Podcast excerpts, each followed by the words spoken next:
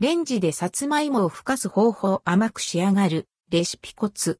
おやつ作りや料理の下ごしらえに。ふかしたり焼いたりするだけで美味しいさつまいも。腹持ちもよくおやつとしても優秀です。そんなさつまいもは電子レンジでふかすことも可能。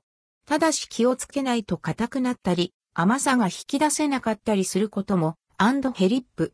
失敗なく、電子レンジでさつまいもを甘く美味しくふかすにはいくつか、ポイントがあるんです。レンジでさつまいもを美味しくふかす方法。さつまいもは丸みのあるものを。電子レンジでふかす場合、さつまいもの形も重要です。細い部分や出っ張った部分は電子レンジのマイクロ波を集めて硬くなりやすいため、ふっくら丸みのあるものを選びましょう。同様の理由で加熱は丸ごと行います。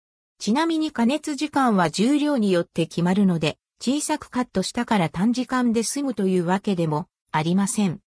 加熱時は濡らした紙、ラップで包む。さつまいもを洗ったら、まず濡らしたキッチンペーパーや新聞紙で包み、さらにラップで包みます。これにより、電子レンジ加熱で失われやすい水分を補い、蒸発を防止。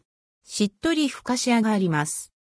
ただし皮や表面部分は多少乾いていた方がいいという人は、濡れたさつまいもを直接ラップで包んでも OK、ややホクホク気味に仕上がります。低温で時間をかけて加熱。一般的な電子レンジは500から600ワット。これでもふかすことはできますが、より甘みを引き出すなら、 and ldquo、低温長時間 and rdquo がおすすめ。電子レンジの弱や解凍モード、100から300ワット程度、機種により異なるを使いましょう。加熱時間の目安は、さつまいも中1本、約 200g を100ワットなら24分、200ワットなら12分程度。竹串など刺して様子を見ながら柔らかくなるまで加熱しましょう。じっくり加熱したさつまいもは甘みが引き出されて美味。